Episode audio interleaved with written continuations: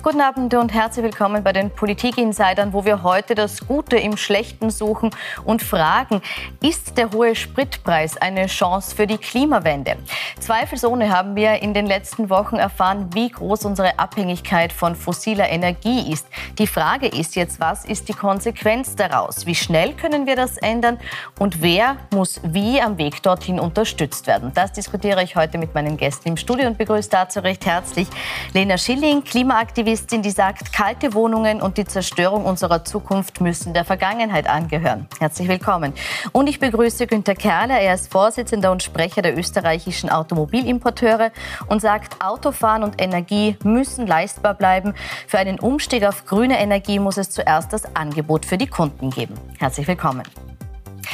Die Preise an den Zapfsäulen, die sind in der letzten Woche erstmals über die 2-Euro-Marke geklettert. Das hat sowohl SPÖ als auch FPÖ dazu veranlasst, aufzuschreien und zu sagen, wir müssen entweder die Mehrwertsteuer aussetzen auf diese Produkte oder wir müssen die CO2-Steuer zumindest mal pausieren. Frau Schilling, meine Frage an Sie. Angesichts dieser ohnehin schon sehr hohen Inflation, die wir hatten, bevor es jetzt zu diesen akuten Entwicklungen gekommen ist, sind das Maßnahmen, die jetzt notwendig sind? Ich glaube, wir können gerade jetzt ganz konkret sehen, die Rohölpreise in den letzten Tagen sind wieder runtergegangen, die Spritpreise sind nach oben. Das heißt, wer macht gerade Profit? Es sind Mineralölkonzerne. Und ich glaube, das ist die Grundsatzdebatte, die wir jetzt führen müssen. Nämlich, wir haben gesehen, wir sind von, fossiler, von fossilen Treibstoffen abhängig und das können wir uns halt einfach nicht leisten. Ich finde, heute ist die zweitbeste Gelegenheit für Energie, Energiewende. Die erstbeste wäre vor zehn Jahren gewesen und ich glaube, da müssen wir ansetzen und dafür braucht es tendenziell auch einfach größere Maßnahmen. Um jetzt soziale Ausgleichsmaßnahmen zu schaffen, könnte man zum Beispiel ähm, die Öffis günstiger machen. Und jetzt könnten wir uns überlegen, was sind die Probleme, die wir haben und wegkommen von dieser verdammten Symptombewältigung für riesige Krisen. Wir sehen das immer wieder. Wir schlittern in Krisen rein und dann versuchen wir sie zu lösen. Und wenn wir sie lösen wollen, dann versuchen wir weiterzumachen wie bisher. Aber es kann kein weiter wie bisher geben und das müssen wir jetzt einfach anerkennen. Herr Kerle, müssen jetzt größere Maßnahmen her, als zu sagen, wir versuchen diesen Preisanstieg, diesen abrupten irgendwo abzufangen? Ja, davon bin ich auf jeden Fall überzeugt. Ich bin da total einer Meinung mit der Frau Schilling. Also das heißt jetzt die Mehrwertsteuer zu senken oder, oder die CO2-Steuer zu verschieben. Man muss ja bedenken, dass die CO2-Steuer macht ungefähr sieben, acht 9 Cent aus pro Liter und die Preiserhöhungen sind 70, 80 Cent. Das heißt, äh, das hilft ja nichts. Wir zeigen das kurz mal parallel in einer, in einer Grafik auch, äh, wie sich dieser Preis zusammensetzt, um das zu untermauern, was Sie gerade gesagt haben. Wir haben das hier vorbereitet, nur dass man sich mal ansehen kann, wie sich so ein Preis äh, eben zusammensetzt. Und Sie sagen jetzt sowohl an der, an der Mineralölsteuer zu drehen oder auch an der CO2-Steuer zu drehen, würde jetzt nicht viel bewegen. Das wird ja nicht viel bewegen und vor allem, äh, man sieht wirklich, dass sich der Markt abgekoppelt hat. Das heißt, äh, der normale Markt funktioniert bei den Treibstoffen und ich möchte ein bisschen auch von den Treibstoffen weggehen, weil ja eigentlich noch größere Probleme haben wir beim Heizöl. Mhm. Auf das möchte ich etwas später zu sprechen kommen. Bleiben wir vielleicht kurz noch beim Sprit. Beim, beim Sprit ist es wirklich so, äh, ich glaube, äh, man sieht jetzt, dass der Ölpreis sinkt, haben wir gerade gehört.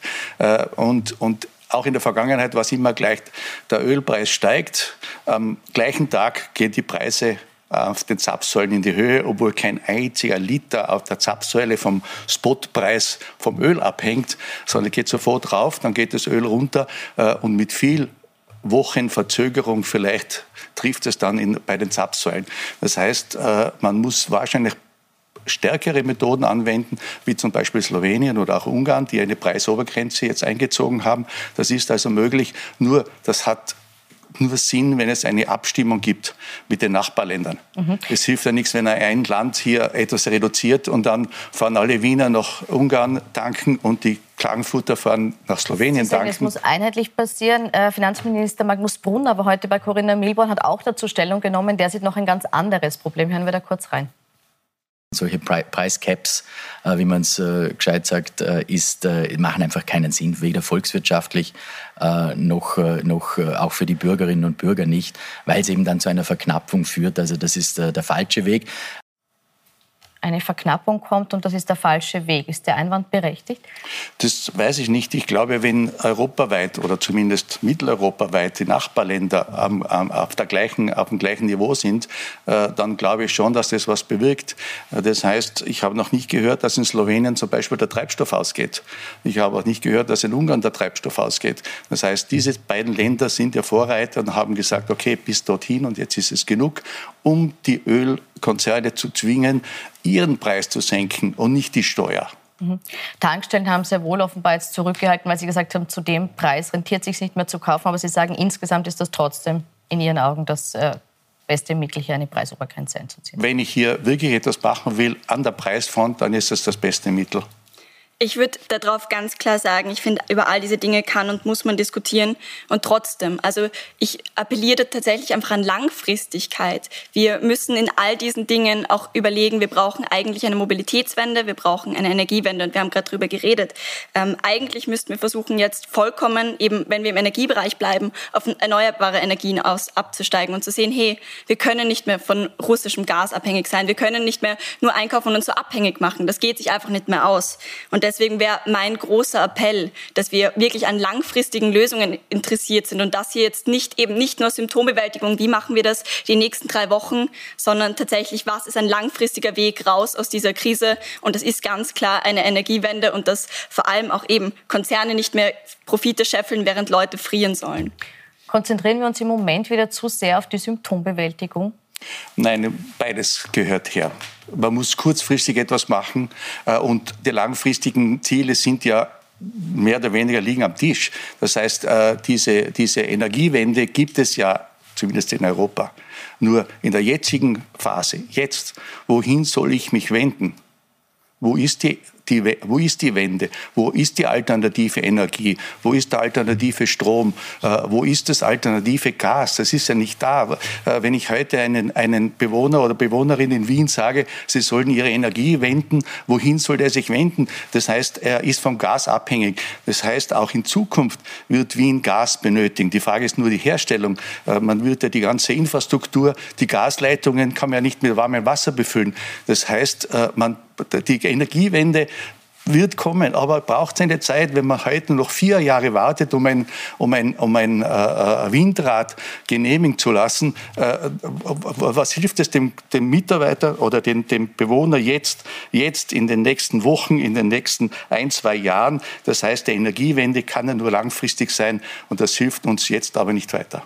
Das würde ich ganz genauso sehen. Eine Energiewende muss langfristig sein. Und wie gesagt, eigentlich hätte die vor 10, vor 20 Jahren schon passieren müssen, weil wir wissen, wie es um die Klimakrise steht, weil wir wissen, wie es mit den Abhängigkeiten steht, mit den diversen Abhängigkeiten tatsächlich. Und ich würde Ihnen auch zustimmen, dass ich auf gar keinen Fall will, dass Leute jetzt frieren oder dass Leute jetzt nicht heizen können. Aber eben, dann schauen wir es uns doch an. Niederösterreich, Oberösterreich, da werden die Windräder gerade nicht ausgebaut. In Tirol, in Vorarlberg, all diese Länder. Wir müssten Windkraft ausbauen, wir müssten Solarkraft ausbauen, wir müssten müssten eigentlich in ganz Europa auf Geothermie setzen, nämlich auf grundlastfähige Energiequellen. Und das es gibt ganz viele Möglichkeiten, aber ich möchte es nicht wieder verschieben, weil wir eben bei jeder Krise reden wir darüber, was ist jetzt konkret notwendig und das stimmt. Aber eigentlich müssten wir über alles nicht diskutieren, hätten wir vor zehn Jahren die Entscheidungen getroffen. Und das ja, aber das ist, ist, halt schon Vergangenheit. Ne? Aber würden Sie zustimmen, dass wir jetzt mehr draufsetzen müssen und jetzt wieder den Fehler begehen, dass wir uns nur auf Kurzfristiges konzentrieren und diese Langfristperspektive wieder ein bisschen außen vor lassen? Das, das glaube ich nicht. Äh, der Druck ist ja da, die Gesetze sind ja gemacht, äh, die, die Richtung äh, ist, ist, ist gemacht. Man muss aber auch irgendwie die Realität der Umsetzung im Auge behalten. Das heißt, es ist schon klar, jedem geht es zu, zu, zu langsam äh, und es ist unverständlich, warum Windräder vier Jahre eine Genehmigung brauchen. Aber auf der anderen Seite sind gerade die, die eine Energiewende äh, fordern, auf der anderen Seite total dagegen, gegen viele Dinge, Flusskraftwerke, Wasserkraftwerke. Äh, das wäre ja auch eine alternative Energie. Überall gibt es also Gegner, Gegner, Gegner. Dadurch dauert es so lange.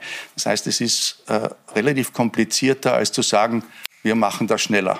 Ähm, ja, auch da natürlich, aber Wasserkraft ist in Österreich weit ausgebaut und ich glaube, wir müssen uns halt jetzt nämlich wirklich die Frage stellen, wie werden wir diese Zukunft gestalten und nicht mehr ob. Es geht wirklich um jeden Tag, der zählt. Es ist 2020 der Global Risk Report rausgekommen und von den sechs größten globalen Krisen sind fünf ökologische und die sechste Massenvernichtungswaffen. Aber bleiben wir vielleicht bei diesem ja. Wie. Jetzt kam ja der Vorwurf, dass äh, gerade alternative Energien oft auch an die Grenzen der Umweltschützer stoßen, dass eben Zulassungsverfahren für Wasserkraftwerke, für Windkraftwerke oft sehr lange dauern, weil sie natürlich auch ein Eingriff in die Umwelt sind. Muss man da schneller handeln? Muss man da rigoroser sein und vielleicht auch die einen oder anderen Umweltbedenken wegwischen, wenn es um den Ausbau der erneuerbaren Energien geht? Auf jeden Fall. Ich glaube, eben bei Wasserkraft ist das nicht sinnvoll, weil wir Wasserkraft in Österreich einfach wirklich schon extrem gut ausgebaut haben. Aber bei Windkraft sofort. Und mir ist klar, dass da einige Leute dagegen sind. Aber wenn wir das große Bild anschauen und wie wir da hinkommen, dann wird Windkraft in Österreich eine Rolle spielen und das muss relativ bald passieren, klar. Mhm. Bleiben wir vielleicht kurz noch bei so konkreten kleineren Maßnahmen, die jetzt in der Akutsituation gefordert sind. Frau Schilling, das sind unter anderem, abgesehen von der Preisschraube, auch äh, Diskussionen rund um den Verbrauch entstanden. Macht es aktuell Ihrer Meinung nach Sinn, dass man sagt, äh, man reguliert den Verbrauch in Form von autofreien Tagen, in Form von Tempolimits, um hier den Verbrauch zu drosseln? Ich finde solche kleinen Schritte natürlich gut. Ich würde nie was sagen gegen irgendeinen Schritt, der in eine klimagerechte Zukunft geht. Ähm, man muss nur sagen, auch das, es reicht einfach nicht. Und wir müssen uns bewusst sein, es ist gerade wieder ein Höchststand an neu zugelassenen Autos oder generell nein an, an, zugelassenen Autos in Österreich so und von den neu zugelassenen Autos sind 40 Prozent SUVs. Es braucht einfach ein gesamtgesellschaftliches Umdenken und klar, solche kleinen Maßnahmen sind gut, aber in Wahrheit müssten wir jetzt in diesem Punkt reden über einen massiven Öffi-Ausbau, dass Öffis billiger werden und über genau diese Schritte, zum Beispiel das Klimaticket billiger zu machen für sozial schwächere Haushalte. Das wäre eine Maßnahme meiner Meinung nach. Mhm. Öffis billiger machen jetzt, ist das eine Idee, die Ihnen gefällt? Äh, Öffis billiger machen, ja, aber eigentlich scheitert es am Angebot. Äh, wir müssen einmal von Wien weggehen.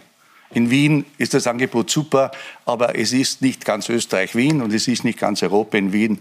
Äh, und, und das ist, glaube ich, das Problem in der Diskussion, weil immer davon gesprochen wird, ja, wir haben eine U-Bahn, äh, ich kann jederzeit, äh, ich gehe von der die Stiege runter und am nächsten Eck kann ich meine Lebensmittel kaufen. Dem ist halt äh, in übrigen Österreich nicht so. Das heißt, das Angebot ist die erste Linie. Das zweite, ich glaube, dass äh, die, die, die, die Jahreskarte, eine, eine, eine gute Richtung ist. Einfach deshalb, äh, um einen Vergleich zu sagen, äh, der Skifahrer, der eine Saisonkarte hat, geht öfter Skifahren, mhm. weil er die nächste Mal zahlen muss. Das heißt, er hat schon gezahlt und dann will er es auch ausnutzen. Das heißt, je mehr äh, äh Leute äh, eine, eine Jahreskarte haben, egal ob jetzt im, im Land hier ist schade, dass die meisten Bundesländer diese 1-Euro-Geschichte nicht mitgezogen haben, sondern es ist relativ teuer noch immer in den Bundesländern oder auch ganz Österreich. Das heißt, habe ich eine Jahreskarte, dann weiß ich, dass wesentlich öfter die Öffis benutzt werden. Also die Richtung ist gut. Wenn es günstiger ist, umso besser. Hm. Sie sind jetzt Fürsprecher für die Öffis in dem Fall. Was heißt das umgekehrt für die Automobilindustrie, wenn Sie jetzt... Na, das eine hat ja mit dem anderen, das schließt ja das andere nicht aus. Das heißt, äh, äh, wenn ich die Öffis benutzen kann und, und das Angebot da ist, soll ich es benutzen. Das heißt ja nicht, dass ich aufs Auto verzichten muss. Ich werde halt ganz selten im Wienerwald äh, mit, mit der Straßenbahn zu irgendeinem Ausflugsgasthof fahren können. Oder im also Urlaub ist es auch schwieriger. Aus, dass sich jeder beides leistet oder leisten kann. Das Problem, was wir in Zukunft haben, dass sich nicht jeder beides leisten wird können. Das heißt, äh, ich habe echte Sorge, dass eben aufgrund verschiedener Maßnahmen, aufgrund äh, äh, von, von, von, von technischen Fortschritten das Autofahren so teuer wird, dass sich ein großer Teil der Bevölkerung das Autofahren gar nicht mehr leisten wird können. Das ist aber nicht das Ziel meiner Meinung nach. Weil wenn wir in die Vergangenheit schauen, die Mobilität in Europa ist zu einem großen Teil auch dafür verantwortlich für unser, für unser Leben, für unseren Wohlstand. Das heißt, äh, wenn, wenn, wenn ein Viertel, ein Drittel, weiß ich nicht, 50 Prozent der Bevölkerung sich das, die Mobilität nicht mehr leisten können, dann schaut es auch für die Wirtschaft schlecht aus. Ich wünsche mir, dass sich alle Leute immer Mobilität leisten können, aber für mich heißt Mobilität nicht Individualverkehr. es ist tatsächlich so, der Verkehrssektor ist der, der seit 30 Jahren am meisten ansteigt in Treibhausgasemissionen. Wir sind ganz weit weg davon zu sagen, ähm, die Leute fahren immer Auto. Aber, und da gebe ich Ihnen absolut recht, es muss das Angebot geben, dass Leute überall hin mit den Öffis kommen. Und mein Ziel wäre eigentlich, dass nicht die Menschen im Auto langsamer sind, sondern dass die Menschen mit den Öffis schneller werden. Das heißt, für Sie wäre es auch okay, wenn jeder sich neben dem Öffi-Ticket noch das private Auto leistet? Wenn das machbar wäre, aber wir reden hier von ganz anderen Verhältnissen, vielleicht nochmal den Bogen zu spannen zu dem Einstiegssatz, es müssen sich alle weiter Autos und Energie leisten können. Das können sich ja jetzt schon nicht alle leisten. Also gerade wenn wir es anschauen, wir reden da von Leuten, die sich überlegen müssen, wie sich was ausgeht. Und für die Menschen muss es genauso machbar sein, diesen Ausflug in den Wienerwald machen zu können. Deswegen plädiere ich immer für massiven öffentlichen Verkehrsausbau. Ja. Aber mit dem Bus wird er nicht in den Wienerwald zum Ausflug fahren egal ob er sich das Auto leisten kann oder nicht. Das also, heißt, unsere Wirtschaft, unsere Wirtschaft ist ja aufgebaut, unsere Wirtschaft ist ja aufgebaut auf, auf, auf Mobilität, Fremdenverkehr äh, spielt in Österreich 40 Prozent äh, äh, eine Rolle. Das heißt, ohne Mobilität kein Fremdenverkehr, zumindest nicht so, wie er jetzt stattfindet. Aber, was heißt denn, ganz kurz, was heißt denn für Sie Mobilität? Für mich heißt Mobilität genauso zu Fuß gehen, Radfahren, mit dem Zug fahren, mit dem Bus fahren. Heißt für Sie, was heißt für Sie Mobilität? Mobilität schließt alles mit ein, aber auch das Auto. Auch das Auto. Das heißt, äh, ich kann die Mobilität nicht aufs, Fußgehen, reduzieren. Okay, da, äh, wenn wir, wenn wir in andere äh, Kontinente schauen, die, die, die, kommen vom zu Fuß gehen und versuchen jetzt eigentlich Mobilität, motorisierte Mobilität, äh, äh sie leisten zu können. Das heißt, wir sind ja schon einen Schritt weiter, aber dass wir uns jetzt wieder zurückentwickeln und sagen, okay, für uns ist Mobilität maximal noch Fahrradfahren äh, und nur zu Fuß zu gehen, das, das, ist, das ist einfach nicht meine Welt. Aber was ist das für eine Zurückentwicklung? Wir haben einen Stand von 5,1 Millionen zugelassenen Autos auf Österreichs Straßen. Ein durchschnittlicher Österreicher, eine durchschnittliche Österreicherin gibt im Leben mehr Geld fürs Auto als fürs Kind aus. Wir stehen an einem Punkt in der Klimakrise, wo wir uns doch eingestehen müssen. Ich rede überhaupt nicht darum, jemandem das Auto zu verbieten, aber allen Leuten leistbare, billige Mobilität anzubieten und damit meine ich öffentlichen Verkehr, weil sich alles andere auch ressourcenmäßig nicht ausgeht. Wir haben Planet planetare Grenzen. Wir können so nicht weiter produzieren. Das geht sich vorne und hinten nicht aus. Und deswegen, ich möchte, dass alle Menschen die gleichen Möglichkeiten und die gleichen Chancen haben. Und deswegen, ich rede gar nicht von zurückentwickeln, aber 5,1 Millionen zugelassene Autos und eben davon 40 Prozent neu zugelassene Autos an SUVs, das ist einfach zu viel. Das Wort SUV löst bei mir etwas aus, weil äh, SUV heißt mehr Verbrauch große Autos etc. etc. ist voll ein Blödsinn. Danke, entschuldige, dass ich das so sage. Äh, heute gibt es SUV, die sind kleiner als früher die Mittelklasse-Fahrzeuge. Die, diese SUVs, diese Mittelklasse-SUVs zum Beispiel, äh, verbrauchen weniger wie jedes 14, 15 Jahre alte Autos, die ihre Kollegen fahren. Das heißt, ein SUV ist nicht gleich Umwelt. Äh, äh, äh, äh aber lassen wir die, den SUV als solchen vielleicht kurz außen vor. Das Argument, dass im Moment einfach zu viel angemeldete Autos auf den Straßen unterwegs sind. Das glaube ich nicht. Nein, das glaube ich nicht. Warum? Warum ist 5 Millionen viel? weil die Treibhausgasemissionen seit 30 Jahren nach oben gehen und der Verkehrssektor der ist, das in dem sie am meisten nichts von den Autos, die angemeldet sind. Das heißt, äh, solange na, äh, wirklich ein Auto, das steht, ist, andere sagen, die Autos stehen ja zu viel. Ich habe kein Problem, wenn das Auto steht. Wenn ich die ganze Woche äh, äh zur, zur Arbeit mit den Öffis fahre und am Wochenende mit dem Auto fahre, ja, warum nicht? Äh, äh, solange das Auto steht, schadet es ja nicht der Umwelt. Äh, sind wir uns da vielleicht einig? Ja, aber eben, es gibt ja trotzdem eine Steigerung der Treibhausgasemissionen, die man nicht leugnen kann. Und das Weltweit nicht. Ja, aber wir reden gerade von Österreich. Ja, ja, schon, aber Österreich rettet die Welt nicht. Wir haben einen CO2-Ausstoß von 0,2 Prozent. Ganz Europa hat nicht einmal 10 Prozent. Das heißt, ich, ich, ich will da, ich will da die, die, die die Umweltpolitik ja nicht schlecht machen. Aber im Grunde genommen, man muss einfach die Realität sehen und auch die Auswirkung sehen. Das heißt, äh, äh ja, wir müssen uns verändern. Ja, äh, Umweltschutz ist in Ordnung. Aber es kann nicht sein, dass wir das Kind mit dem Bad ausschütten. Es muss ja irgendwie noch zusammenpassen. Aber ganz kurz, ich muss darauf was sagen. Wir haben eine globale Verantwortung. Und wenn wir uns abputzen und sagen, damit haben wir nichts zu tun, wir sind ja nur Österreich, dann werden wir nie irgendwo hinkommen. Dann können wir komplett auf alle Innovationen, auf, alle, auf allen Fortschritt, den der Klimaschutz braucht, auch können wir gleich komplett vergessen. Und ich glaube, das, was wir uns doch jetzt fragen müssen, ist, wir als Menschen, und denke, ich möchte Ihnen das auch unterstellen. Wir möchten doch, dass sich die Zukunft so entwickelt, dass die nächsten Generationen noch eine Lebensgrundlage haben und dass wir in unserer Verantwortung alles Mögliche dafür getan haben. Und wenn wir das sagen, dann können wir nicht sagen, wir haben damit nichts zu tun, sondern wir können sagen, es gibt einen klaren Pfad, es gibt Klimaziele, die wir erreichen müssen, von denen wir weiter weg sind als je zuvor. Wir sind ganz weit weg von diesem 1,5 Grad Kurs. Es gibt einen klaren Verantwortlichen und das ist in Österreich einer, ein Verantwortlicher dafür ist der Verkehr. Und jetzt wäre gerade der Moment zu sagen, die Spritpreise sind hoch. Ja, Mineralölkonzerne, das geht auf gar keinen Fall und das sind die Verantwortlichen oder Mitverantwortlichen. Aber wir müssen doch jetzt dafür sorgen, dass alle Menschen öffentlichen Verkehrszugang kriegen, dass die Öffis billiger werden und Co. Aber das eine hat miteinander nichts zu tun. Wir müssen sowieso sorgen, dass die, dass, dass die Öffis verbessert werden, dass das mhm. Angebot besser wird. Das leugnet ja niemand. Mhm. Das leugnet ja niemand. Deshalb muss ich aber nicht die Autos abschaffen. Aber red, niemand redet nichts, von Autos und abschaffen. Und, ja, und es hat nichts damit zu tun, welche der, der Preise wir jetzt haben. Weil eigentlich durch die hohen Preise sind ja die Öffis im Verhältnis ja eh billiger geworden. Ich nehme an, dass die Öffis jetzt nicht in den nächsten drei, vier Wochen ihre Preise verdoppeln. Nehme ich nicht an, obwohl Strom teurer geworden ist, obwohl äh, für die Öffis natürlich auch äh, der Treibstoff ausschlaggebend ist für die Kalkulation. Aber im, im Grunde genommen, das eine muss sowieso passieren. Der Ausbau der Öffis muss ja sowieso passieren. Äh, das hat aber nichts damit zu tun, dass jetzt die Treibstoffpreise hoch sind. Nein, nein, aber dass die Verkehrsreduktion passieren muss, da sind wir uns einig dass, also, dass wir schauen müssen, dass die Treibhausgasemissionen auch im Verkehrssektor runtergehen, da können wir uns einig sein. Da sind, ja, wir uns einig. Dann haben wir einen Punkt wir gefunden, einig. die Anzahl der PKWs, da gehen die Meinungen auseinander. Bleiben wir vielleicht kurz trotzdem bei den Menschen, ich glaube, Sie sind sich auch einig, dass die Öffis ausgebaut werden müssen, aber bleiben wir kurz bei den Menschen, die aufs Auto angewiesen sind, die jetzt ganz massiv von dieser Preiserhöhung betroffen sind. Wie gehen wir jetzt mit denen um, Frau Schilling?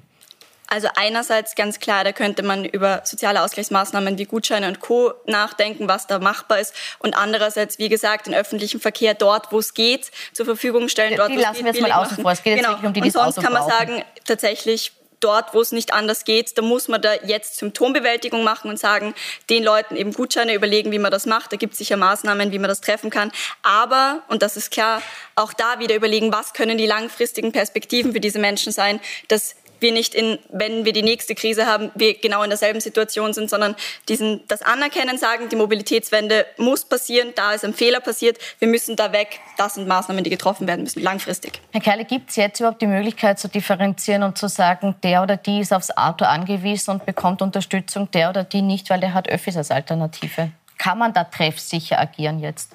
Denken Sie nur an die Gutscheinaktion für den Strompreis welche komplizierte Regelung wir hier äh, vorfinden. Äh, also ich wage zu bezweifeln, dass äh, die Regierung irgendwie das zusammenbringt, das zu machen. Ähm, und äh, die, die, die, die Frage ist ja, wer ist angewiesen? Ist der angewiesen, der sonst zwei Stunden zur Arbeit mit Öffis fahren müsste? Äh, soll er halt um fünf Uhr aufstellen, ist ja kein Problem, ist ja nur Zeit. Also das heißt, ist er angewiesen oder ist er nur deshalb angewiesen, weil dort wirklich kein Bus fährt oder weil die Verbindung so schlecht ist, dass er quasi zur Arbeit nicht kommt? Ja, tatsächlich ist das ja ziemlich dramatisch, dass wir uns die Frage stellen müssen, kommt man da überhaupt weg ohne Auto? Ähm, und natürlich, ich glaube, da muss es einen Spielraum geben, da muss es verschiedene Abstufungen geben und auch klar ist, dass man den Leuten nicht zumuten kann, dass die irgendwie, keine Ahnung, zehn Stunden zur Arbeit brauchen, fünf Stunden zur Arbeit brauchen, wie auch immer. Aber ich glaube, diese Details, die müssten sich Expertinnen miteinander ausmachen und nicht wir beide jetzt. Klar ist nur, dass das passieren muss. Dann kommen wir vielleicht zu dem Punkt, den Sie jetzt auch schon mehrfach angesprochen haben. Äh, diese Energiewende hätte vor sehr vielen Jahren starten müssen und ist nicht in dem Ausmaß passiert, wie Sie sich gewünscht hätten. Sprechen Sie da allein die Politik an oder nehmen Sie da auch UnternehmerInnen und VerbraucherInnen in die Pflicht?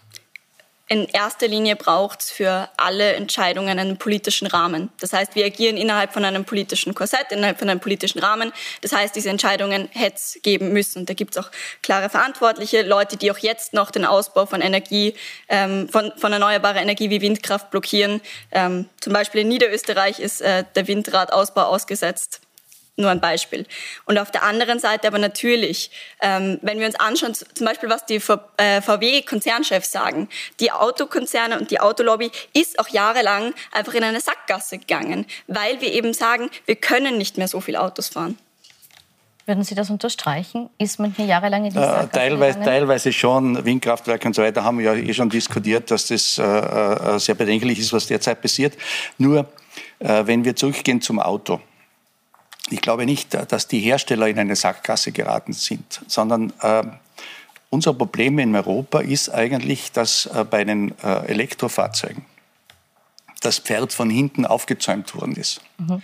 Das heißt, äh, die Hersteller und in weiterer Folge der Kunde wird gezwungen, ein E-Auto zu kaufen. Ich sage ganz bewusst gezwungen, weil es wird dann bald nichts anderes mehr geben als ein E-Auto. Auf der anderen Seite gibt es in Europa den alternativen Strom nicht. Äh, ähm, auch wenn wir jetzt den Atomstrom jetzt grün gemacht haben, der war sowieso immer grün. Das heißt, jeder, der sich irgendwie damit beschäftigt hat, hat genau gewusst, Europa kann die Energie nicht erneuerbar ohne Atomstrom machen. Polen hat 85 Prozent Kohlenkraftwerke. Das heißt, wie sollen die mit Windrädern, so viele Windräder können sie gar nicht bauen. Also das heißt, äh, es ist, äh, äh, Frankreich hat über 80 Prozent Atomkraft. So viele Wasserkraftwerke können die gar nicht bauen. Also das heißt, es war ganz klar, dass es in diese Richtung geht.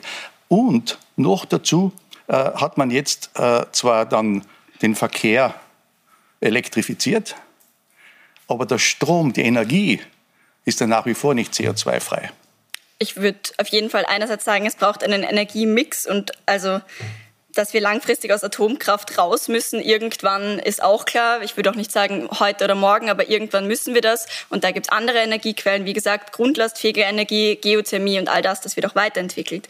Aber, und das nochmal, wir haben auch planetare Grenzen. Also es geht jetzt nicht nur um Klimaschutz, sondern da geht es auch um die Ausbeutung von Ressourcen, von Lithium, von Dingen, die wir einfach auch nicht Unmengen haben. Wir können nicht Unmengen Autos produzieren. Und ich glaube, jetzt zu sagen, wir alle ersetzen die mit, ähm, mit E-Autos oder wie auch immer, das wird sich auch nicht ausgehen. Und da wäre nochmal mein Appell, es braucht halt ein Umdenken, wie wir Mobilität denken. Eigentlich müssen Städte irgendwann weitestgehend autofrei sein. Eigentlich müssen wir uns überlegen, wie wir all das arrangieren, wie Carsharing-Sachen mö möglich sind, damit wir die Anzahl an Autos auch reduzieren. Weil also wird mittelfristig das Auto für jeden, für jede nicht mehr drin sein?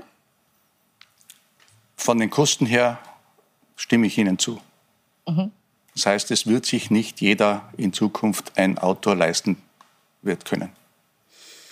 Ich finde auch das, ehrlich gesagt, aus einer sozialen Perspektive extrem schwierig, dass wir sagen, manche können sich leisten und manche nicht. Ich glaube, wird so sein. Ich glaube, wir müssen tatsächlich überlegen als Gesellschaft, wie wir das Zusammenleben organisieren können und das anders machen können. Und eben meine, meine Appelle wären Carsharing-Sachen und Co. Und meine Appelle wären, dass man in Städten, ich meine, in Wien gibt es sowieso eine Quote von 40 Prozent, die gar kein Auto besitzen. Also das ist in Städten ja sowieso gang und gäbe. Schon anders. Kommen wir vielleicht ganz kurz abschließend noch auf das Thema Energie zu sprechen, jenseits der Spritpreise. Sie haben es schon gesagt, auch Öl und Gas sind ganz massiv betroffen von den jetzigen äh, Preisentwicklungen. Äh, Wiens Bürgermeister Michael Ludwig hat neben Zuschüssen für die laufenden Kosten hier auch Ausbau, in, also Investitionszuschüsse angekündigt. Wie schnell kann hier hier der Ausstieg aus der fossilen Energie passieren? Das braucht genauso noch Jahre. Ähm, das heißt, äh, auch wenn man jetzt eine Ölheizung hat, ähm, kann ich nicht nächstes Monat irgendetwas anderes einbauen. Äh, außerdem sind die Lieferzeiten eh wahrscheinlich schon zwei Jahre. Aber im Grunde genommen, äh, die meisten oder viele haben ja nicht einmal die Möglichkeit, hier eine Änderung einzuleiten. Das heißt, äh, speziell in den Städten wohnen die Leute nicht in einem Einfamilienhaus, sondern in mehr, Mehrparteienhäuser. Äh, und da ist die Heizung vorgegeben als Beispiel. Egal, ob das jetzt noch mit Öl oder in Wien oder in anderen Großstädten Gas. In Klagenfurt zum Beispiel gibt es kein Gas. Also wird mit Öl geheizt. Äh, die Fernheizung wird jetzt mit Schnitzel geheizt. Aber im, im Grunde genommen da ist der Ausstieg und der Umstieg erstens viel, viel teurer äh, und nicht so schnell machbar. Das Auto einmal stehen zu lassen und den Ausflug nicht zu machen, ist relativ einfach zu bewerkstelligen. Aber die Heizung umzuändern oder abzuschalten im Winter ist schon ein bisschen schwieriger ich würde auch da ganz klar die Verantwortung bei den Vermietern sehen und nicht bei den Mieterinnen. Es ist wieder so ein, ich finde, es ist immer wieder dieselbe Diskussion, die wir in so Klimadebatten haben. Und das finde ich anstrengend. Ich finde, wir müssen die soziale und die Klimafrage zusammendenken und zusammenlösen. Das heißt, es müssen Vermieter in die Pflicht genommen werden, das zu verändern. Das muss vom Staat subventioniert werden. Aber jetzt haben wir gerade gehört, es gibt Dinge. im Moment nicht mal die Möglichkeit, weil, weil nicht mal die Liefermöglichkeit da ist und die Ressourcen da sind, dass in der Zeit jetzt oder so schnell, wie Sie sich vorstellen, zu adaptieren? Naja, wenn wir morgen sagen, wir machen das und dafür einen Plan aufsetzen, dann wissen wir ganz konkret, wie lange das dauert. Es geht nur mal um den Schritt zu setzen, wir machen das jetzt, wir bestellen das, wir planen das, wir organisieren das innerhalb von Städten, da wo es möglich ist. Aber den Plan gibt es ja von der Regierung. Den Plan gibt es ja. Bis wann Ölheizungen heraus sein müssen, den Plan gibt es ja. Das ja, aber heißt, der ist nicht ausgearbeitet und da müsste naja, ein aber die, Jahreszahlen, her. aber die Jahreszahlen stehen fest. Also das heißt, bis 2023 muss das passieren, bis 2024 muss das passieren. Äh, ich Ganz kann nicht äh, alles fürs nächste Monat äh, fixieren. Das heißt, ich, ich, muss ja langfristig planen. und dass heute die Stadt Wien von Gas auf alternative Heizung umzustellen, ich habe keine Ahnung, ob das irgendwann möglich ist oder ob man eben ein grünes Gas einleiten muss. Keine Aber Ahnung. Ich muss Sie an der Stelle leider unterbrechen, weil wir am Ende der Sendezeit angekommen sind. Nicht am Ende der Zeit dieser Diskussion. Da hätten wir noch viel zu sagen gehabt. Ich bedanke mich bei Ihnen. Wir werden das weiter verfolgen, werden auch verfolgen, wie die Regierung jetzt auf diese Preise entwickelt. Auf Plus 24 bleiben Sie informiert online und auch hier im TV. Schönen Abend.